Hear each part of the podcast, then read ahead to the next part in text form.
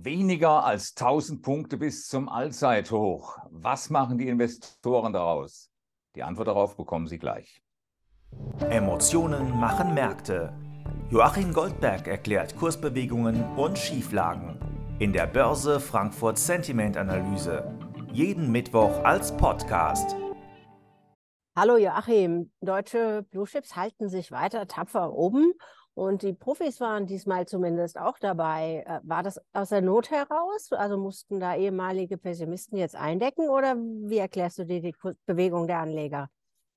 Ja, in der Tat, Edda, die Investoren haben ja viel zu verarbeiten gehabt seit unserer vergangenen Sentimenterhebung. Da gab es Notenbanksitzungen, der US-Arbeitsmarktbericht und aus all dem ist im Prinzip ein robuster Aktienmarkt entstanden und das hat tatsächlich bei einigen Investoren dazu geführt, bei den institutionellen vor allen Dingen, dass man hier die Notbremse gezogen hat. Die Gruppe derer, die das getan haben, ist allerdings klein. Unser Börse Frankfurt Sentiment Index, der Blick auf die Grafik zeigt das, äh, der steigt hier um 14 Punkte auf einen neuen Stand von minus 11. Äh, da gibt es einen Kern. Ich würde sagen, etwas mehr als die Hälfte sind im Prinzip diese Notkäufe gewesen in die Stärke hinein. Also für über 15.300 drüber gegangen sind, äh, wird das vermutlich der Fall gewesen sein.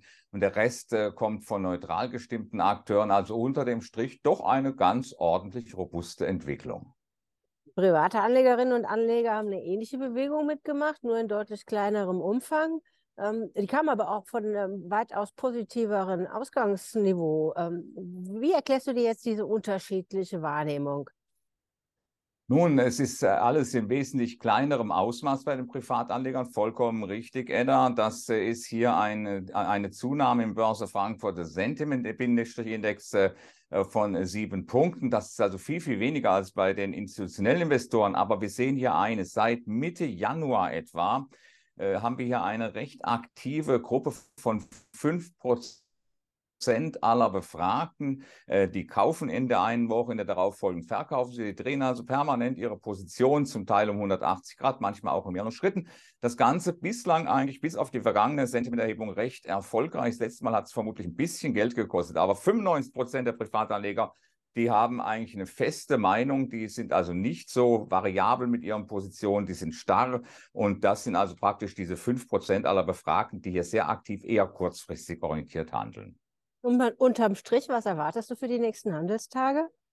Nun ja, es ist, äh, wir haben natürlich noch absolut gesehen ein bisschen Pessimismus, minus 11 im Börse Frankfurt Sentiment Index, aber in der relativen Betrachtung, vor allen Dingen in der relativen Betrachtung allein in diesem Jahr befinden wir uns schon in positivem Territorium. Das heißt also, wir haben hier sogar einen leichten Optimismus auf Sicht von drei und sechs Monaten.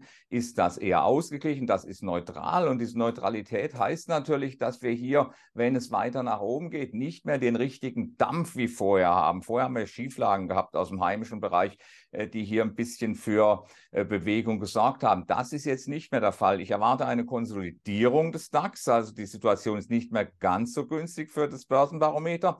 An der Unterseite erwarte ich Nachfrage etwa, ich vermutlich mal von den Pessimisten, die noch da sind, es ist ja immer noch die Mehrheit immerhin, äh, im Bereich von 14.890, 14.940 Zähler an der Oberseite. Äh, reicht es jetzt nicht mehr für den ganz großen Dampf. Äh, dass, äh, ich könnte mir vorstellen, dass wir hier äh, dann bei 15.750, 15.800 dann doch Schwierigkeiten bekommen. Es wird nicht so wahnsinnig viele Gewinnmitnahmen geben, aber ein großer Push, der kann eigentlich nur noch durch langfristig orientiertes Kapital kommen. Das heißt also, hier müssen äh, langfristig orientierte Investoren zugreifen, auch aus dem Ausland vielleicht.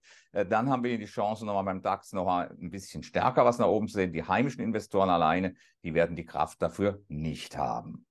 Danke für deine Einschätzung. Gerne. Die Börse Frankfurt Sentiment Analyse. Jeden Mittwoch als Podcast. Zum Abonnieren fast überall, wo es Podcasts gibt.